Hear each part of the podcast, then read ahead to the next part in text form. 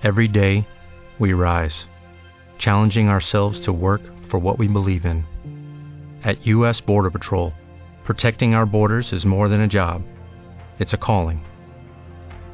Agents answer the call, working together to keep our country and communities safe. If you are ready for a new mission, join U.S. Border Patrol and go beyond. Learn more at cbp.gov/careers. Im Namen des Vaters und des Sohnes und des Heiligen Geistes. Amen. Mein Herr und mein Gott, ich glaube fest, dass du hier zugegen bist, dass du mich siehst, dass du mich hörst. Ich bete dich in tiefer Ehrfurcht an. Ich bitte dich um Verzeihung für meine Sünden und um die Gnade, diese Zeit des Gebetes so zu halten, dass sie mir Frucht bringt. Maria, meine unbefleckte Mutter, heiliger Josef, mein Vater und Herr, mein Schutzengel, bittet für mich. In Deutschland feiern wir heute den Gedenktag des seligen Bernhard Lichtenberg, eines Seelsorgers in Berlin von 1900 bis 1943. Weil er als Priester während der nationalsozialistischen Diktatur zu Lüge, Unrecht und Menschenverachtung nicht schweigen konnte, wurde er verurteilt, inhaftiert und gefoltert. Er starb am 4. November 1943 auf dem Transport in das Konzentrationslager Dachau. Er wurde vom heiligen Johannes Paul II. am 23. Juni 1996 in Berlin selig gesprochen. Im Tagesgebet der heiligen Messe beten wir heute. In den Tod getrieben hat er als Märtyrer bereitwillig sein Leben eingesetzt für die Würde des Menschen. Lass auch uns stets nach deinem Willen fragen und dem Anruf unseres Gewissens folgen. Er konnte es nicht mit ansehen, wie die Juden verachtet und verfolgt wurden, und forderte in seinen Predigten Gerechtigkeit, was ihm schließlich das Leben kostete. Er schwamm gegen den Strom an. Seine eigene Person stand nie im Mittelpunkt. Er ließ sich nicht von Egoismus leiten, sondern in Liebe zu Gott und dem Nächsten bestimmte sein Tun.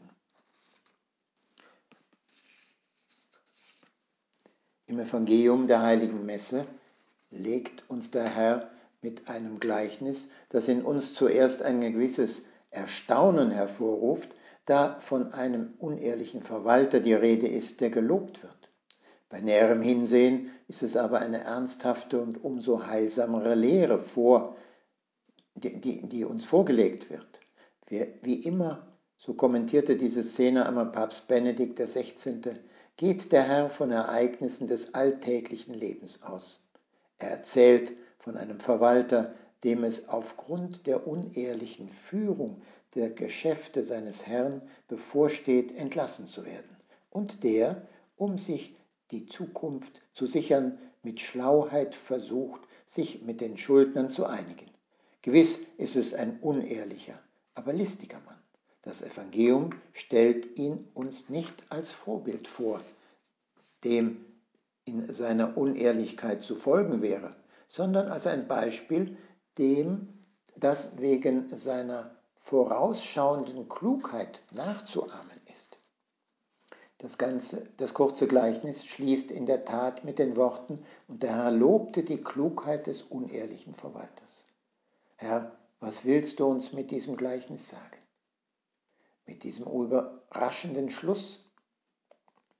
Dem Gleichnis des untreuen Verwalters lässt der Evangelist eine kurze Reihe von Aussprüchen und Ermahnungen hinsichtlich der Beziehung folgen, die wir zum Geld und zu den Gütern dieser Welt haben sollen.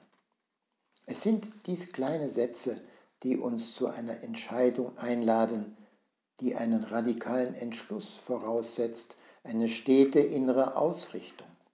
Das Leben ist in Wahrheit immer eine Entscheidung zwischen Ehrlichkeit und Unehrlichkeit, Treue und Untreue, Egoismus und Sorge um die anderen, gut und böse. Entscheidend und unumstößlich lautet der Schluss des Abschnitts aus dem Evangelium, kein Sklave kann zwei Herren dienen.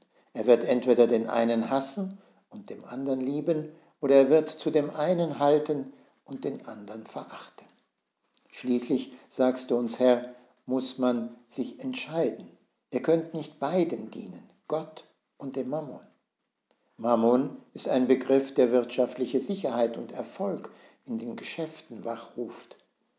Wir könnten sagen, dass im Reichtum das Götzenbild angezeigt ist, dem alles geopfert wird, nur um den eigenen materiellen Erfolg zu erreichen.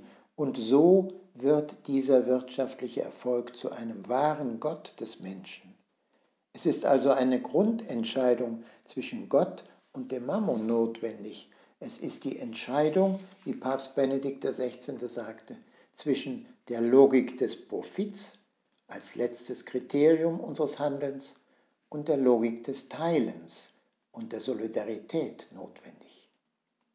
Wir erfahren immer, wenn die Logik des Profits die Oberhand gewinnt, so vermehrt sich das Missverhältnis zwischen arm und reich, sowie auch die Zerstörung unserer Natur.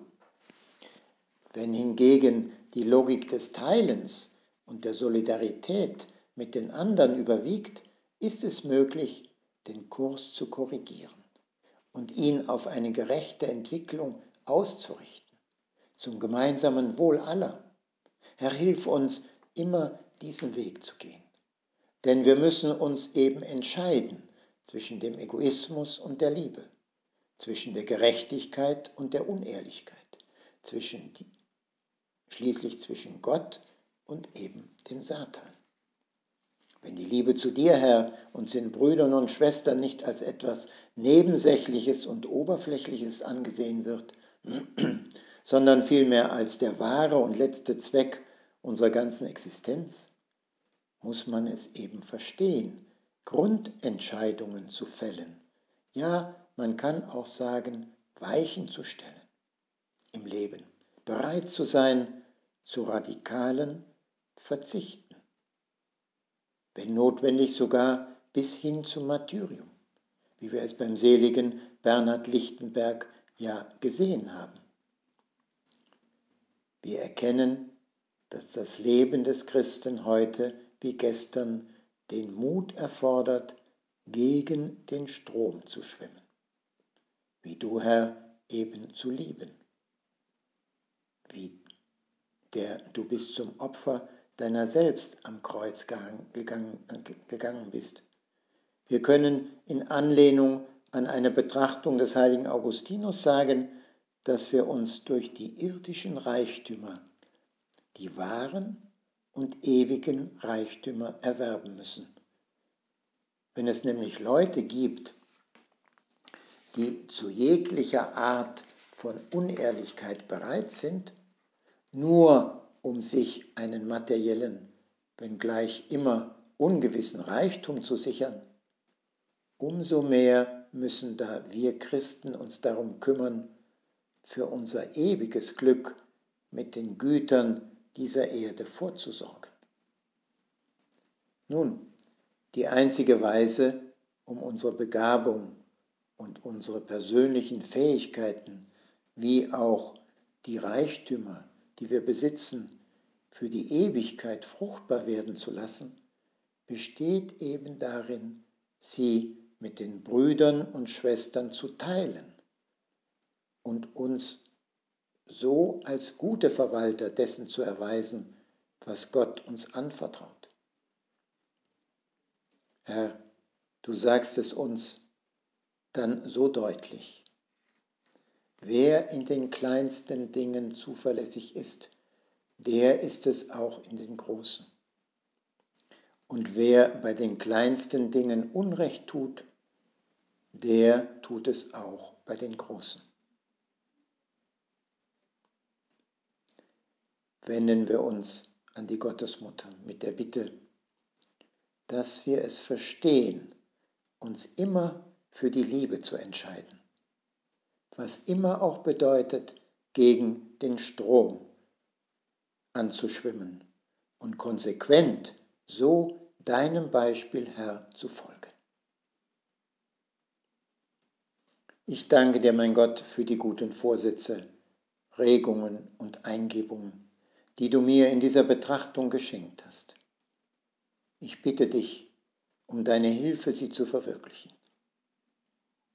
Maria, meine unbefleckte Mutter, heiliger Josef, mein Vater und Herr, mein Schutzengel, bittet für mich.